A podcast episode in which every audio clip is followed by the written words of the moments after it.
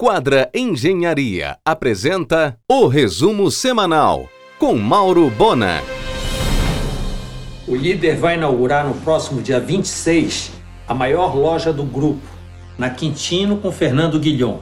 Super completa, com 10 mil metros quadrados, 420 vagas de estacionamento e gerando 930 empregos direto. No segundo piso, o maior home center da cidade abrirá em julho. Concepção e obra de JR, o filho 03 do casal Jerônimo e Neuza Rodrigues. Fruto de uma conversa entre Helder e Nelson Chaves, será inaugurada ainda neste semestre uma imensa creche pública onde funcionou o Colégio Orlando Bitar, na Governador José Malché, com 600 vagas. Nesta terça, às 16 horas, na estação, haverá assinatura do termo de adesão das prefeituras ao programa Creches por todo o Pará. O Porto Dias vai ganhar UTIs humanizadas, com janelas, banheiro privativo e espaço para acompanhante. A pandemia reduziu a oferta. Hoje temos dois voos diretos da Azul para Campinas e um da Latam para Guarulhos a Gol somente via Brasília. Os irmãos Reinaldo William Gonçalves e Rita Almeida Gonçalves assumiram a direção geral e vice, respectivamente, do grupo Almeida Gonçalves, onde se inclui a ESA. Todos os negócios e projetos continuam sendo tocados. O empresário Raul Aguilera está direto no SAL, coordenando pessoalmente a obra a toque de caixa do centro comercial que constrói no Atalaia. Serão cinco lojas para alugar, tendo uma completa tudo conveniência como âncora. Inauguração em julho. Em um oferecimento de quadra Engenharia, Mauro Bona informa.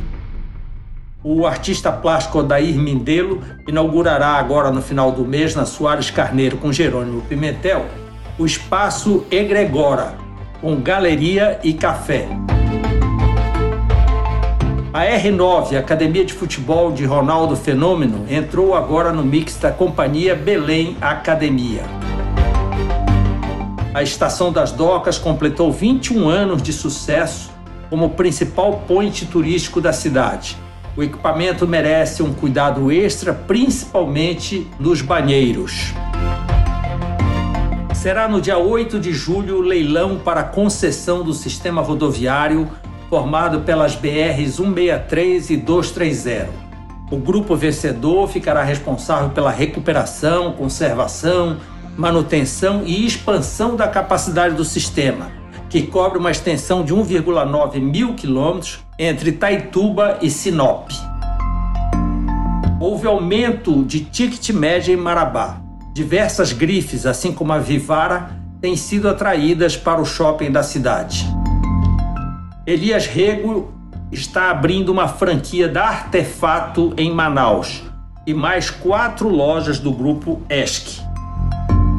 Somente com pizza nos sistemas Delivery Takeaway, o da Serra abrirá em agosto. Pizzas que passam por ultracongelador para serem aquecidas em casa. Um QR Code ensina como proceder. O restaurante ocupará o ponto do antigo Hotel La Luna e tem o chefe Américo Barata no comando. Em um oferecimento de quadra Engenharia, Mauro Bona informa. A escolha dos nomes e a elaboração da lista TRIPS da UFRA a ser encaminhada ao MEC ocorrerá em reunião do Conselho Superior a ser realizada nesta quarta, via videoconferência. Em balanço feito pela SEMAS, com base nos dados gerados pelo sistema do INPE, é revelada a redução de 43% no desmatamento em todo o território paraense, dos primeiros 11 dias de maio em relação ao mesmo período do ano passado. O Grupo Paraense de Decoração de Pepeu e Thelma Garcia apresenta a partir desta semana o novo showroom da Natuzzi, um sofá com áudio e entrada USB marca italiana que o grupo representa com exclusividade no norte através da loja Mar Design. As peças são as mesmas lançadas na Itália e nos Estados Unidos. Na antiga sede da Village, na Van de Kolk, vai funcionar a Cintia Charone 60 mais envelhecimento saudável. Já a unidade Viver Mais na Diogo Moya passará a ser Cintia Charone Centro de Reabilitação, com foco em reabilitação pós-Covid, reabilitação física, pulmonar, respiratória, neurológica e emocional. Em um oferecimento de quadra Engenharia, Mauro Bona informa.